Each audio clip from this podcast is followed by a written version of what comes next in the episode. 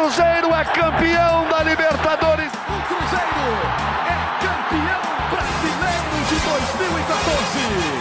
Existe um grande clube na cidade. Existe um ex-campeão da Copa do Brasil.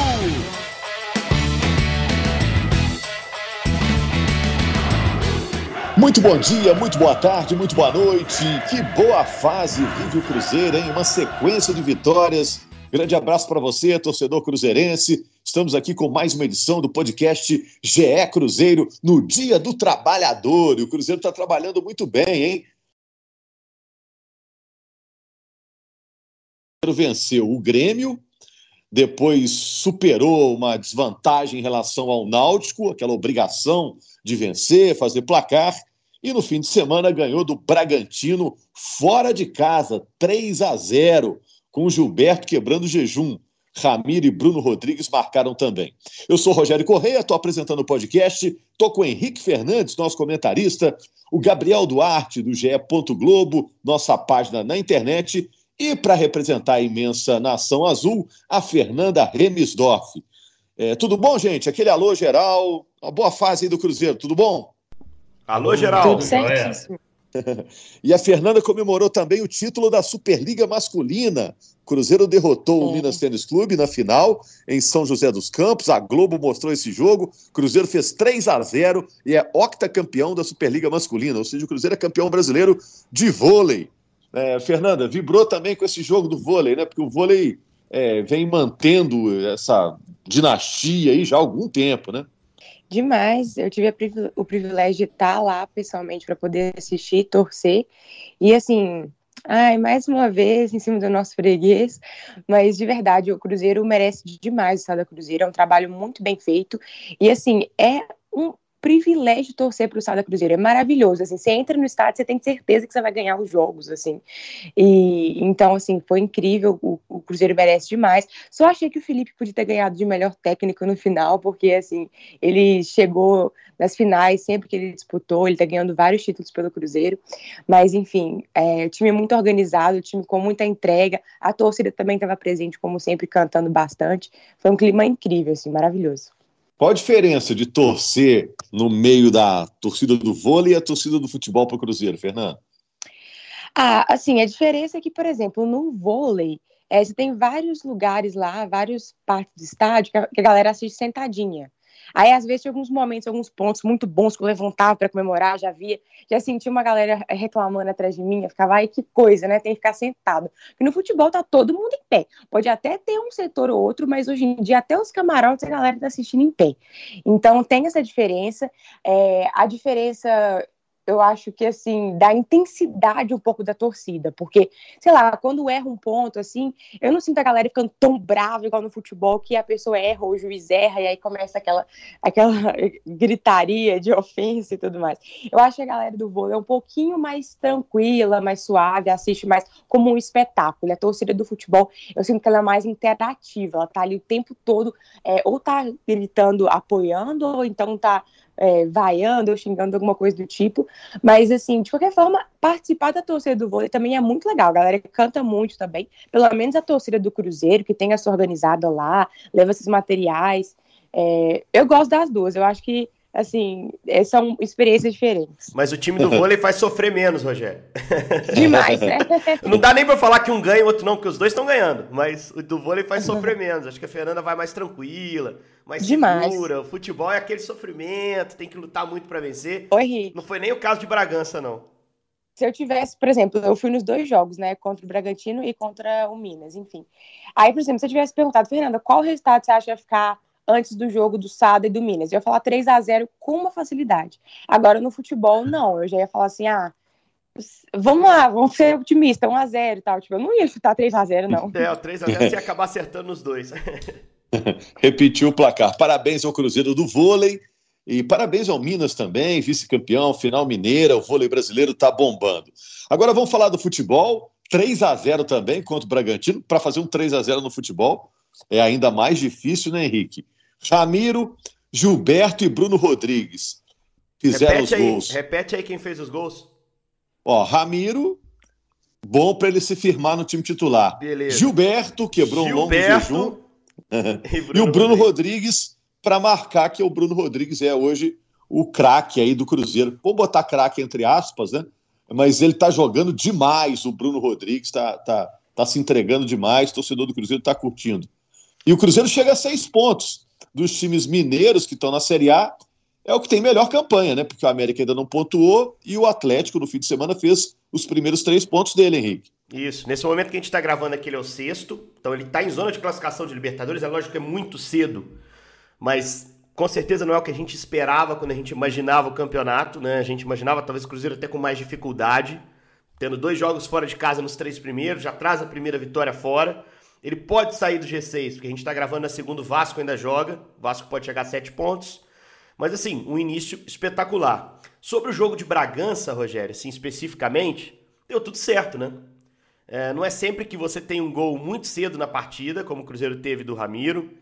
É, não é sempre que você tem uma expulsão do adversário no primeiro tempo, como houve a do Aderlan, uma expulsão corretíssima da arbitragem, no lance de inteligência do Bruno Rodrigues, que o Pepa disse na coletiva que foi trabalhado.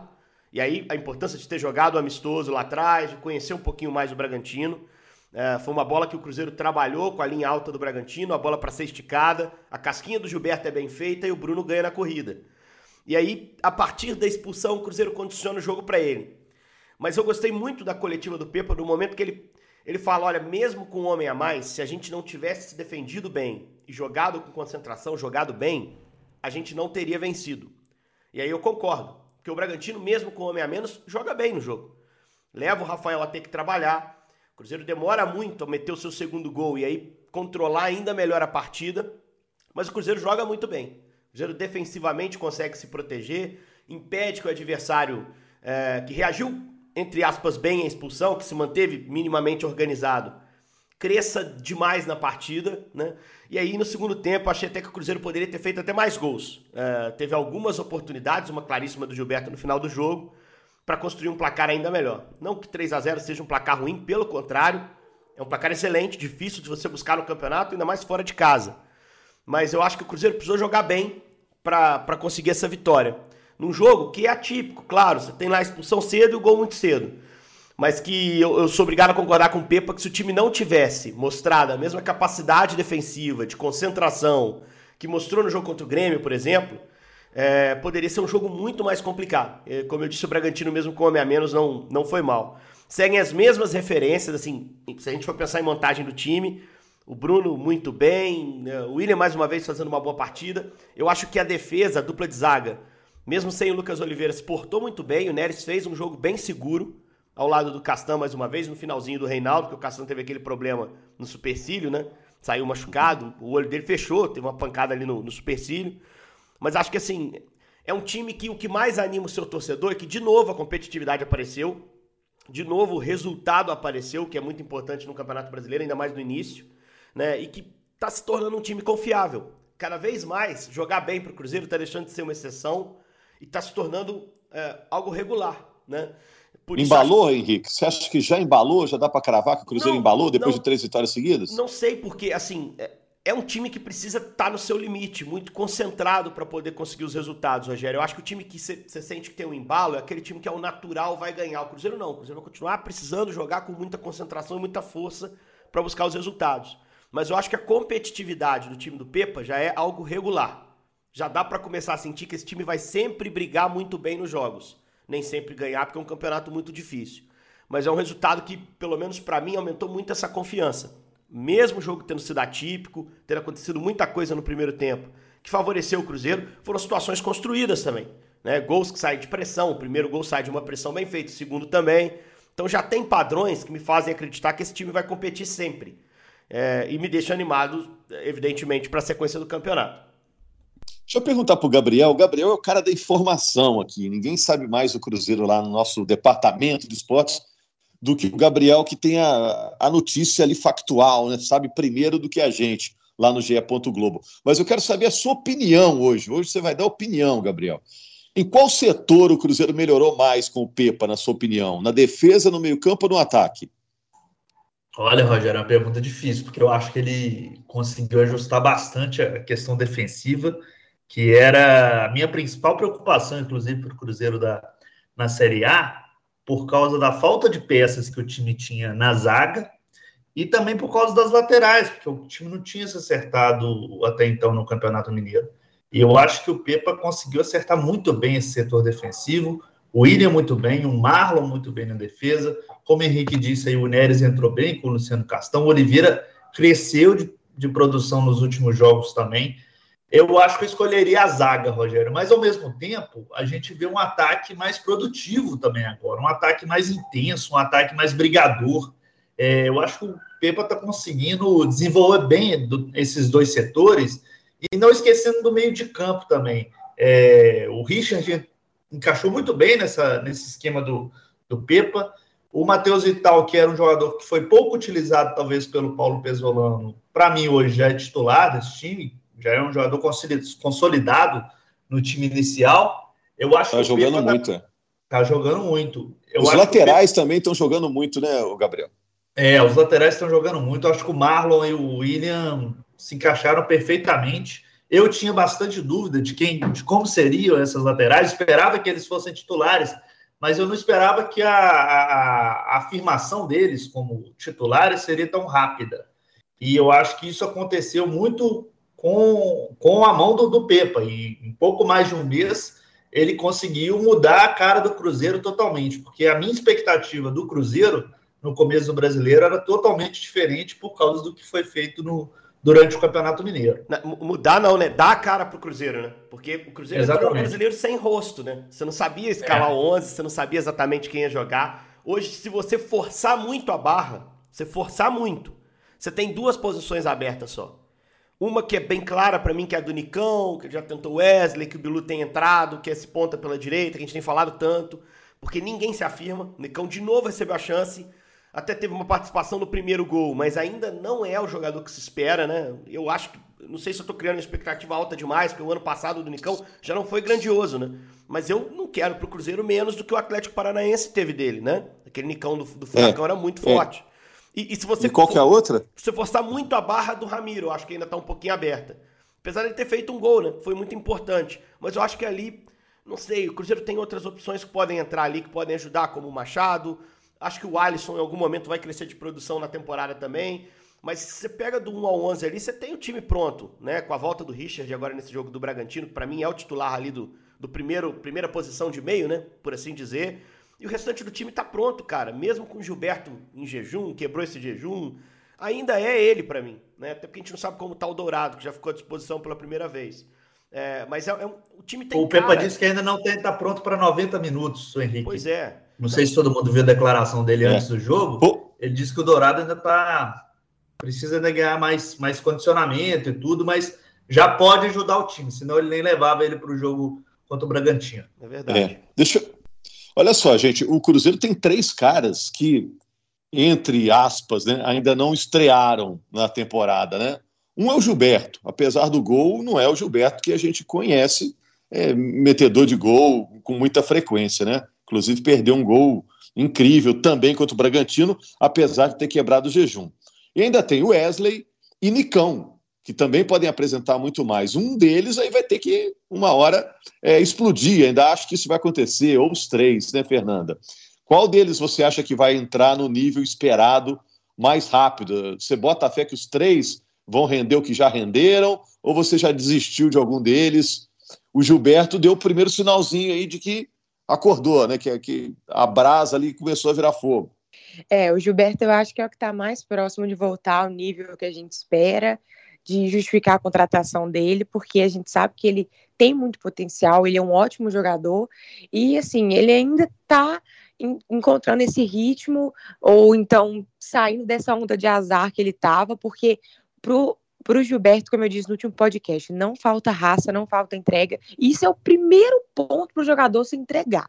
É, aliás, para ele se encontrar. É ele dar o seu máximo dentro de campo. É, aí com o Nicão e o Wesley, é o seguinte: o Wesley, eu até acho que ele está se esforçando sim. Eu acho que ele está tentando é, entregar o máximo do seu futebol. Mas ele está esbarrando muito em limitações. É, ainda falta muito para a gente conseguir entender o investimento que foi feito nele, para a gente entender a contratação, porque ele realmente é, assim, aquele lance que ele entrou contra o Náutico, aquele último lance que tinha mais jogadores do Cruzeiro contra do Náutico, ele conseguiu entregar a bola no pé do cara do Náutico, assim, é inacreditável. Último lance do ele... jogo, né, né, Fernando? Um contra-ataque grandão lá, é verdade. Bem lembrado esse lance aí. Ele deu sorte e o Cruzeiro já estava classificado, porque se não tivesse, ele, coitado, ele ia ser massacrado, assim, porque ele seria responsável, um dos responsáveis pelo não resultado. Mas, assim, assim, o Wesley eu ainda acho que ele está tentando, mas ele está esbarrando a própria limitação. Agora, o Nicão é aquilo que eu tinha falado e eu volto a repetir. A sensação que a gente sente, que a gente sente, a sensação que passa do estádio, da televisão, você está assistindo o Nicão, é uma falta de disposição. Eu não vejo ele correndo o máximo que ele pode. Ele, assim, Teve um lance no jogo de ontem que deram uma bola muito alta que ele correu, tá, para buscar. Mas de maneira geral, no jogo assim, eu não vejo ele entregando o máximo que ele pode, eu não vejo ele dando aquela intensidade que o Gilberto dá nos jogos, e é por isso que a paciência da torcida com ele está menor, porque a gente não tá só vendo um azar igual o Gilberto tá tendo, ou então uma limitação igual o Wesley, a gente tá vendo parece que uma displicência, assim, uma falta de vontade de tá ali, parece para ele tanto faz, se ele acerta, se ele erra. A gente vê uma apatia muito grande. Eu posso estar errada, mas é a sensação que passa, uma apatia. Então, enquanto ele não ligar essa chavinha e falar, não, peraí, eu preciso demonstrar, eu preciso. É, assim, conseguir entregar o máximo que eu possa, pelo menos no momento, é, eu acho que ele não vai entregar o futebol do Atlético Paranaense, não. É, eu não sei se é questão de idade, não acho. 30 anos é uma idade que não dá para entregar o futebol. Claro. Então, eu não sei que eu não sei o que está acontecendo com o Nicão. Eu espero muito mais dele. Quando é, o Cruzeiro anunciou a contratação, eu achei uma boa contratação, independente do que aconteceu no São Paulo, porque ele passou por lesões lá. Ele mesmo disse que teve dificuldade de se adaptar. Então eu falei, gente, talvez aqui no Cruzeiro, ele disse que é cruzeirense, ele vai se encontrar. Então ele está muito abaixo do que a gente espera. E por que eu digo isso? Porque eu vejo é, potencial nele. Então ele não está entregando por algum motivo. Não sei se é, é porque ele não está no momento pessoal bom ou o que, que é. É, dos três até, é, Gilberto, Wesley e Nicão, talvez as contratações de maior peso do Cruzeiro, né, as chegadas de maior peso, o Nicão é o que eu fiquei mais surpreso. Poxa, o Cruzeiro conseguiu o Nicão, né? É. O Nicão é um nome histórico lá do Furacão, do Atlético Paranaense. E não teve né? nem concorrência, né? O Cruzeiro chegou é. forte, rapidinho fechou, rapidinho trouxe, né? É um cara assim, que quando o São Paulo abriu para o mercado, o Nicão e o Patrick, acabaram os dois vindo para BH, né? Um para cada um do, dos nossos clubes aqui. Patrick foi pro Atlético. O, o Nicão, muito rapidamente, o Cruzeiro conseguiu fechar, né? E, e, eu achei, pô, que agressividade, né? O Ronaldo tava escondendo o jogo, falando que não tinha dinheiro pra Série A, porque eu acho que ele, ele conseguiu muito rapidamente acertar e, eu, e na minha cabeça não quero sacramentar nada em relação ao Nicão, ainda acho que ele pode ajudar, tá? Eu acho que ele vai ajudar. Mas eu, eu acho que a confiança bate muito. Não sei se vocês vão, vocês vão se lembrar, primeiro tempo, o Bruno vira duas bolas para ele, muito semelhantes. Ele até bate bonito na bola, no três dedos, assim contra-ataque imenso, um de cada lado, passe longo. E o Nicão pega aquela bola assim meio no mano a mano, que na época do Furacão é cortar para dentro e canhota aquela chumbada. E o goleiro é que se vire. E ele sequer consegue bater, sabe? O domínio não sai legal, o zagueiro para na frente, ele não tem a confiança é. para abrir.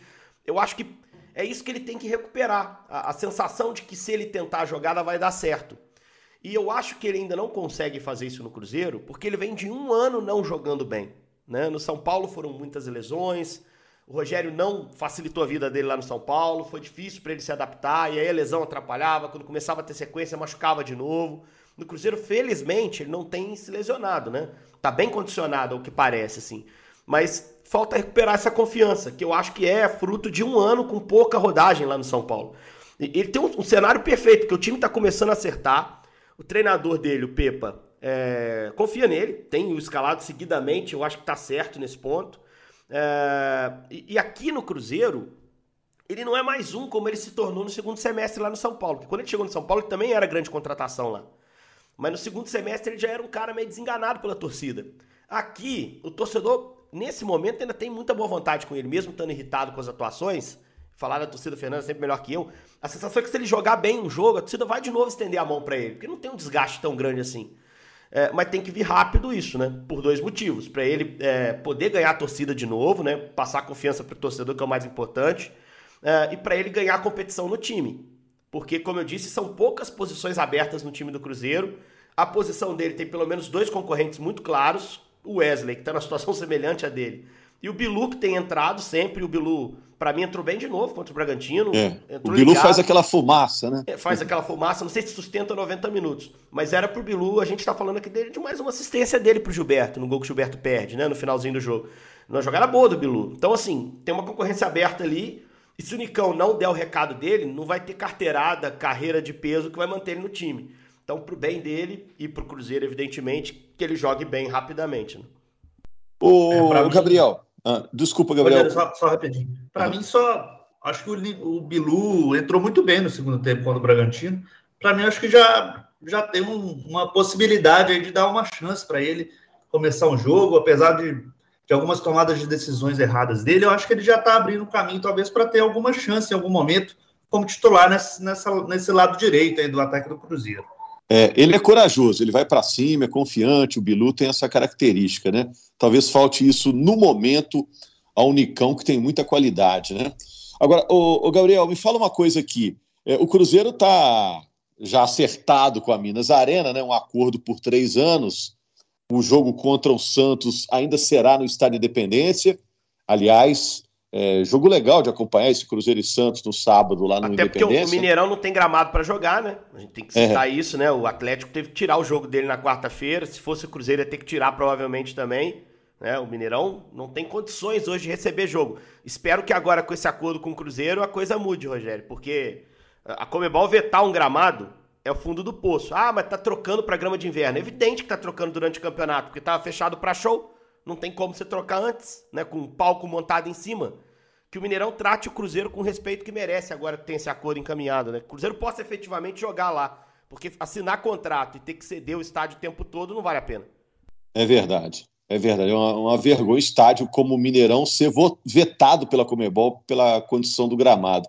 Mas eu queria, Gabriel, é, mais detalhes desse acordo, como é que Cruzeiro e Minas Arena se acertaram, é, o que, que pegou e eles conseguiram resolver. É uma boa notícia, né? Cruzeiro com Mineirão é, é quase um reforço que está chegando aí, né? Um estádio para 60 mil. O, quando o Cruzeiro conseguir encher para jogos desse Campeonato Brasileiro, né? É claro que se impõe em relação aos outros adversários, né? É uma boa notícia, Rogério, sem dúvida. Eu acho que contra o Grêmio, por exemplo, levaria muito mais do que a capacidade do Independência. Contra o Santos agora também, acho que contra o Fluminense né, novamente no reencontro com o Fábio, acho que vai ter um bom público, ainda mais num bom momento assim do Cruzeiro. Esse acordo com, Minas, com a Minas Arena, que é a administradora do Mineirão, né, foi feito depois de várias reuniões, Rogério, é, intermediadas pelo, pelo governo do estado, que até enfim agiu também na situação, porque é, desde então daquele anúncio daquele comitê lá em janeiro, a situação não tinha sido resolvida em nenhum momento, então a gente ficou aí três meses praticamente inertes em relação a essa situação é, do Mineirão, e agora, nesse momento, numa atuação mais incisiva da, das partes, inclusive, acho que a gente chegou a um acordo que todo mundo queria. O Cruzeiro queria voltar ao Mineirão e, com certeza, o Mineirão queria voltar até o Cruzeiro com os jogos. É, esse acordo ainda não foi divulgado os detalhes, mas a gente sabe que o Cruzeiro vai ter é, maiores ganhos comerciais nesse acordo. O Ronaldo já até chegou a adiantar que teria participações nos ganhos de estacionamentos, bares, camarotes. Eu acho que é uma boa para o Cruzeiro, com certeza. O Cruzeiro vai ter um, um ganho maior. É bom deixar claro que foi uma, um, o que eles chamaram de um acordo vinculante. É como se fosse uma carta de intenções, primeiro. E esse acordo definitivo vai ser assinado até julho. Então, o, o acordo mesmo ainda não está assinado, ainda, ainda não foi fechado. Mas já foi realizado um, um, esse acordo vinculante para que o Cruzeiro possa começar a jogar no Mineirão e esse acordo vai valer até o fim de 2025. Eu acho que é uma ótima aí para o Cruzeiro ter uma casa definitiva. Lembrando que o Cruzeiro jogou esse ano no Independência, né, a maior parte dos jogos, em Cariacica contra o Democrata de Sete Lagoas na última rodada do Campeonato Mineiro e contra o América lá na Arena do Jacaré, porque ele não poderia mandar o jogo contra o América no, no Independência por causa do acordo entre os clubes. Então, eu acho que o Cruzeiro passa ter uma casa definitiva, volta ao Mineirão, que eu acho que é a casa dele, e eu acho que isso vai ser muito importante aí para o clube nessa caminhada da Série A. Eu não sei o que a Fernanda pensa sobre esse retorno ao Mineirão, sobre esse acordo, mas eu acho que o torcedor, a maior parte do torcedor, ficou muito feliz com o retorno ao Mineirão. Ah, a Fernanda curtiu. A Fernanda estava comendo lá o, cachorro quente com linguiça lá, no, lá em Bragança Paulista, agora vai, vai atrás do feijão tropeiro lá do Mineirão. É, né, Fernanda? Um bom acordo. A gente já estava falando desse, dessa possibilidade do acordo nos últimos, nas últimas semanas, né, Fernanda? É, com certeza. A gente já estava vendo que o Estado ele foi para intervir, o Cruzeiro continuou com essa postura, é, e o Mineirão começou a ceder, né, um pouco, a Minas Arena, no caso, né? É, não sei das motivações, se é por causa da CPI que estava para poder sair, eu não sei se a CPI ainda vai existir, mas é muito bom ver o Cruzeiro voltando para o Mineirão, como a gente sempre fala, é onde o Cruzeirense se sente em casa, a gente consegue trazer um público maior. Cruzeiro é... chama de Toca 3, né? Então, toca 3. essa ligação, né? É, a gente sente que é ali praticamente do Cruzeiro ali, nossas, nossas grandes felicidades a gente conquistou ali. Será então, cada vez mais agora com o Atlético é, com o estádio é dele, é né? Então esse, esse é sentimento vai crescer, pra, né, Fernando? Pra gente, que ama, pra gente que ama o estádio, não vou falar de clube, tá? Eu amo o Mineirão. O Mineirão tem um papel importante na minha vida e, e eu tenho uma relação profissional muito íntima com o estádio. Esse estádio precisa muito do Cruzeiro agora. Então essa notícia é muito boa. Eu tenho muito medo que esse estádio fique sem jogo, cara. Fique esquecido. Igual a Arena, Arena Pernambuco, por exemplo. Né? Rogério, eu morro de medo disso, cara. Porque, assim, existe uma chance hoje. O América tem o dele, o Atlético vai ter o dele. O Cruzeiro. O Cruzeiro tá à altura do estádio. É um clube gigantesco, tá à altura do estádio. O estádio precisa do Cruzeiro. Então, uma aproximação muito importante. Eu não estou falando que o Cruzeiro tem que gerir o estádio, não. Isso é uma discussão bem acima, tem questões legais, contratos que precisam ser respeitados. Mas, assim, é, o Cruzeiro é a grande chance que o Mineirão tem de se manter ativo, cara. Então, assim, essa notícia é muito boa para quem gosta de futebol. Sem clube, sem clube. É, é uma notícia que, que me conforta, né? Para segurar um segundo semestre com o estádio ativo. Desculpa, Fernanda, te interrompi porque é, deu uma desapapadinha. roubou a bola da Fernanda. É. Mas, ô, Fernanda, já que ele roubou, vou só acrescentar uma frase uhum. é, que vai ficar cada vez mais forte o sentimento de que, embora isso não esteja é, documentado no papel de que o Mineirão é o estádio do Cruzeiro, né? Porque vai ter o Independência, o estádio do América, vai ter a Arena do Atlético e, e o Mineirão vai ser considerado para fora do estado como o estádio do Cruzeiro, né? Porque na prática será, né? Mesmo que não tenha lá o estádio no CNPJ do Cruzeiro, vai ser considerado assim nos próximos anos, né? É, com certeza. Para a gente, a gente vai sentir assim, os adversários, os outros times vão sempre entender, ah, vai jogar contra o Cruzeiro é no Mineirão, e, e, só contra o Cruzeiro vai ser no Mineirão, né? Na maioria das vezes. Então, é um sentimento mesmo de pertencimento. E eu espero de coração que sejam bons três anos no sentido da administração, que a gente não tenha problema com gramado, não tenha tanto problema com show no sentido de datas importantes, que é o que a gente fica inseguro, assim, porque é o que eu sempre falei aqui é, para voltar para o Mineirão, eu só faço questão de voltar para o Mineirão se eu souber que o gramado vai estar tá bacana e se a gente vai ter as datas que a gente precisa. Porque não adianta nada voltar para o Mineirão, bloquear as datas tudo para gente e não ter um bom cuidado, uma boa administração, a gente não se sentir seguro no estádio, que teve uns anos aí para trás que o Cruzeirense ia para o estádio para ser assaltado, para, enfim, para sofrer algum tipo de violência, então não era interessante. Mas é, o Mineirão, independente disso, sempre a gente sentiu que foi que é nossa casa, e com uma boa administração, que eu espero mesmo que o Ronaldo cobre muito disso, vai ser aí uma, uma relação imbatível, e vai ser, como você falou, quase que uma contratação para o Cruzeiro, uma contratação de muito peso, e, enfim, o Cruzeiro vai longe do Mineirão, certeza. Parabéns à, à, concessionária, Minas Arena e ao Cruzeiro por terem conversado e chegado a um acordo que acho que vai ser bom para todo mundo. Teve intermediação do governo do estado aí também. Pessoal, só para fechar aqui, rapidinho, hein, porque a gente vai estourando o tempo aqui. Vai sair o sorteio da Copa do Brasil, vai ser na terça-feira. A gente está gravando na segunda, a gente não sabe para que lado vai a bolinha do Cruzeiro. Qual os, quais adversários que é bom o Cruzeiro evitar na próxima fase da Copa do Brasil? E quais são acessíveis, aí, na opinião de vocês? Henrique, bola quadrada aí pra você. Poxa vida, eu tava aqui tentando esconder, é difícil, sabe, sabe, aquele, o treinador olha pro banco, assim, o time perdendo, eu sou aquele jogador que arruma o meião? Cara, porque só passou cachorro grande, né? Esse canil aí só, só tem Rottweiler, Pitbull. Oi, mas, oi, tirando, mas tirando qual o Cruzeiro joga de igual para igual? Cara, é...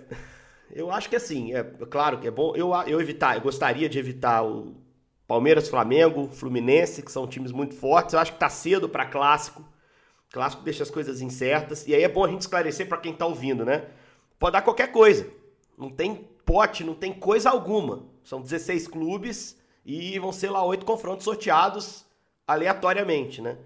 Mas eu acho que tá cedo para clássico. Flamengo, Palmeiras, Fluminense são times que, que eu acho que são mais fortes.